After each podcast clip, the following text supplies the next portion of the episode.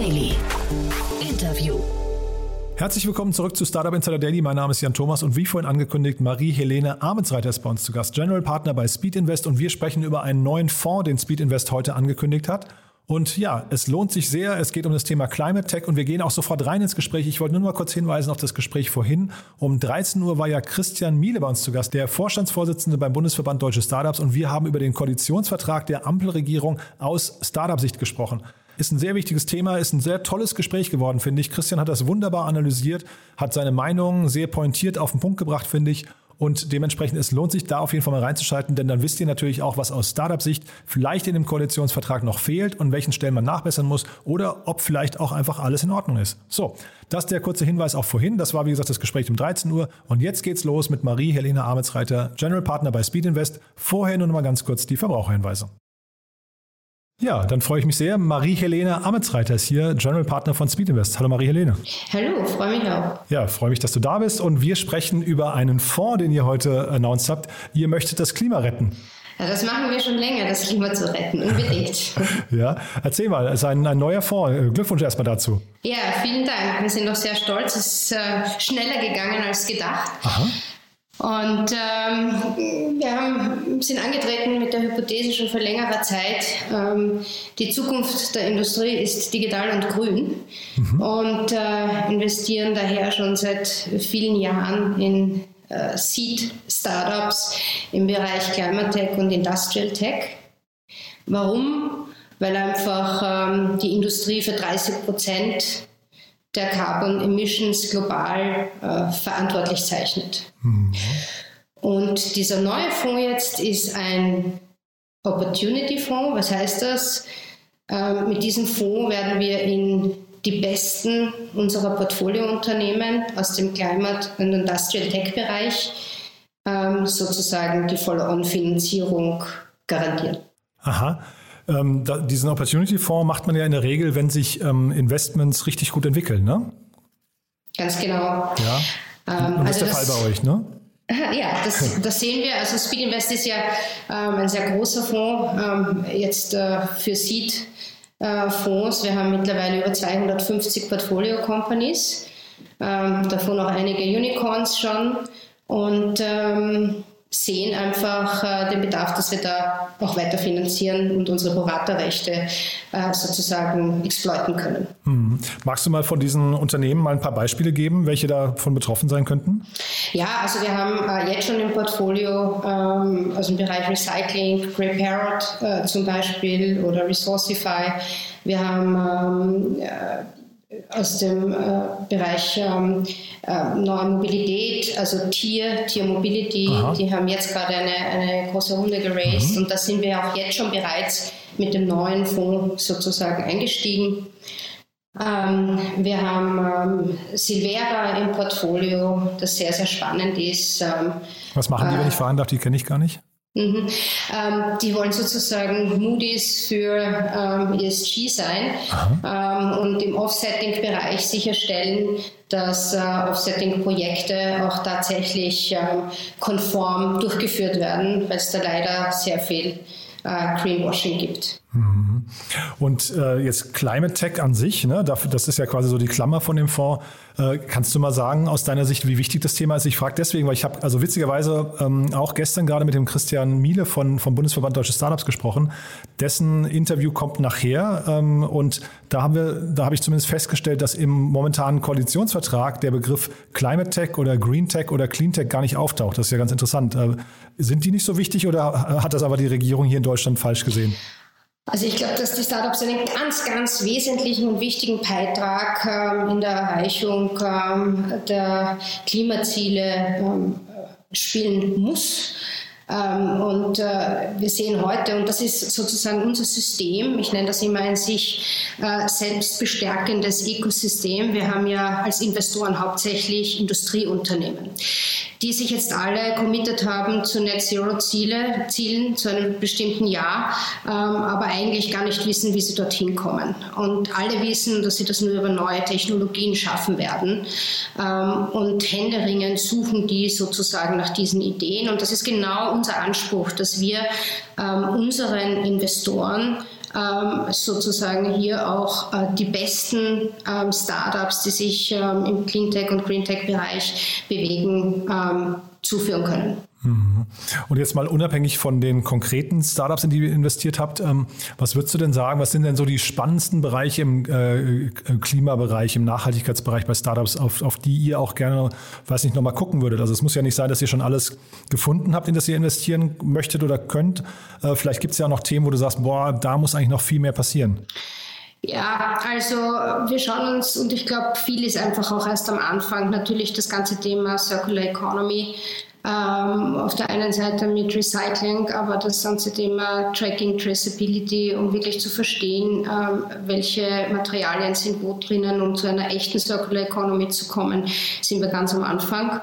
Ein Riesenthema ist das ganze Thema ESG-Reporting und ich glaube, damit muss man noch beginnen, ähm, denn only what get measured get done. Ähm, und äh, ich glaube, ähm, was jetzt gerade passiert, ist ähm, ein absoluter Wildwuchs an Frameworks. Mhm. Ähm, die Leute sind komplett überfordert ähm, und ich kann nur wirklich hoffen, und da können auch Startups unterstützen, hier mit Tools und Automatisierungs- Möglichkeiten zu helfen, zu einem guten, schnellen und strukturierten Reporting zu finden, weil ich äh, weiß nicht, wie sehr man sich da auf die EU-Taxonomie äh, verlassen sollte. Mhm. Ähm, ein weiteres Thema ist natürlich alles rund äh, um Renewables und neue Energien. Ähm, da auch da glaube ich, also äh, Stichwort Hydrogen stehen wir ganz am Anfang. Ähm, Solar erobert jetzt den Massenmarkt. Auch da ist noch, glaube ich, viel ähm, Fantasie drinnen. Ähm, ja, also ich, die, die Liste ist schier ähm, unendlich. Mhm. Man hat so das Gefühl, die Startup-Szene wacht so richtig auf, ne? Weil du hast jetzt gerade von Wildwuchs gesprochen, das klingt fast so ähm, fast, fast äh, kritisch, aber eigentlich ist das ja super positiv, weil das bedeutet ja eigentlich erstmal, an ganz vielen Stellen wird gearbeitet und jetzt momentan muss man sich vielleicht noch ein bisschen koordinieren, ein bisschen ordnen und irgendwie das gute Gefühl ist aber, glaube ich, trotzdem, es passiert so viel, am Ende des Tages wird irgendwas Gutes bei rauskommen, oder? Äh, total. Und was ich so faszinierend finde, ist, dass es im Moment auf einmal so eine Dynamik der Kräfte gibt, mhm. ähm, nämlich von Investorenseite, von Kundenseite, ähm, von Corporate-Seite. Also und es ist genau das notwendig, damit diese Dynamik ähm, anhält und noch weiter zunimmt, ähm, weil es funktioniert ja nur dann, wenn diese Startups auch eine, einen Nachfragemarkt haben ähm, und die Corporate-Welt äh, erfährt gerade so einen unglaublichen äh, Pressure von der, von der Investoren- und Finanzseite, mhm. dass sie einfach jetzt aktiv werden müssen. Mhm. Was würdest du denn sagen, welche, welche Verantwortung kommt den Investoren dabei zu? Weil also ist ja auch spannend, was ihr jetzt macht. Ähm, auch BlackRock hat ja mal irgendwann äh, angefangen, äh, Forderungen zu stellen an oder, oder ich, fast einen Filter zu, zu sagen, wir investieren mhm. nur noch in Unternehmen, die bestimmten Kriterien äh, genügen. Ist das quasi das neue Role Model und das Selbstverständnis von Investoren? Ich glaube unbedingt, dass das ähm, zur, äh, genauso zur Hygienebedingung wird, äh, wie viele andere Dinge, die wir in der Due Diligence abfassen ab, äh, und abgreifen. Ähm, wir sind uns das, unsere Aufgabe als Seed Investor natürlich bewusst, ähm, gerade bei Seed Companies gibt es ja noch sehr, sehr wenig, ähm, hier starke edukative Arbeit zu leisten. Das heißt, ähm, wir haben und helfen ähm, unseren Portfolio Companies ESG Reporting aufzubauen aufzubauen. Ähm, das machen wir auch gemeinsam mit Planetly, einem unserer Portfoliounternehmen, mhm. Ähm, damit man von Anbeginn hier ein vernünftiges äh, System hat, um Daten zu erfassen, zu tracken, aber auch Countermeasures zu ergreifen. Mhm. Planetly, vielleicht um da mal ein Startup zu promoten aus dem Bereich, vielleicht möchtest du die nochmal hervorheben und aber mal erklären, welcher, welches Unternehmen sich mal mit denen beschäftigen sollte. Also auf welche Größenordnung macht es Sinn, sich mit Planetly zu beschäftigen und welche, welchen, welches Angebot haben die quasi genau?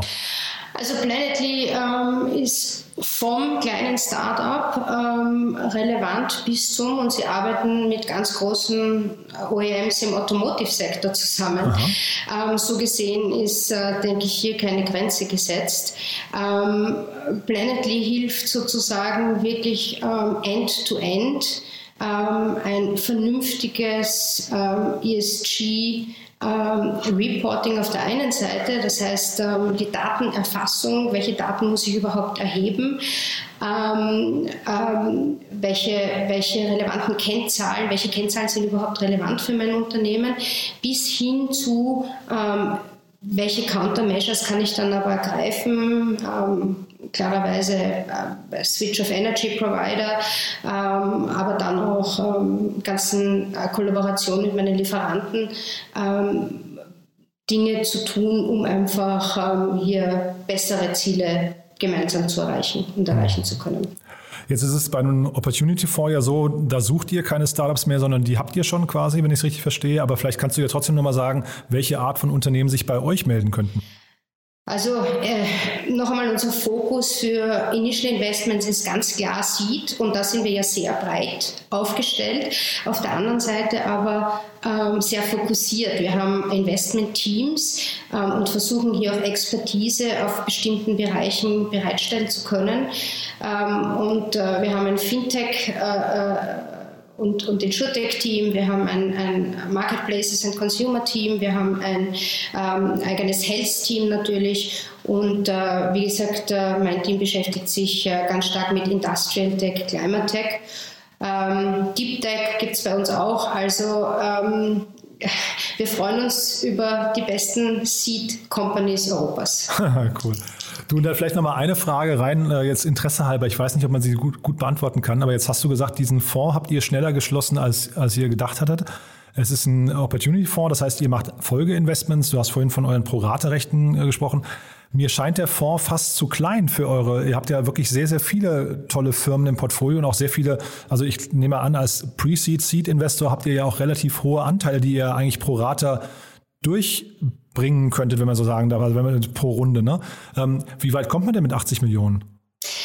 Also das ist ein, ein Dedicated Fund Just for Climate Tech äh, und Industrial Tech aus unserem Portfolio, äh, wo wir ca. 40 bis 50 äh, potenzielle Kandidaten haben und am Ende werden wir in 10 bis 12 davon ähm, äh, sozusagen die Proratrechte aufgreifen und investieren. Also selbst ähm, selektiert schon, vorselektiert. Ja, und äh, selektiert heißt ja auch immer, wir sind, wir, nehmen, wir, wir sind ja dann nur ein kleiner Co-Investor mit mhm. diesem Fund.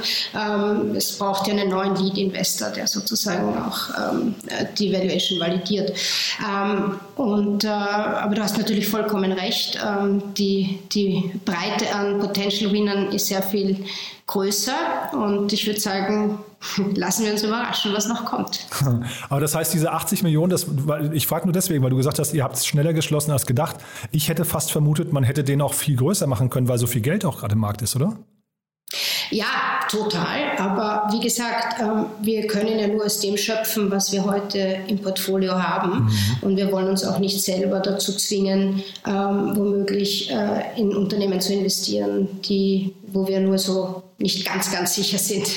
Ähm, das würde der Fonds-Performance wahrscheinlich nicht gut tun. Ja, ja, nee, alles gut. Ich, das reine Interesse halber, weil wie gesagt, das Thema Opportunity Fonds haben wir hier noch nicht so oft besprochen.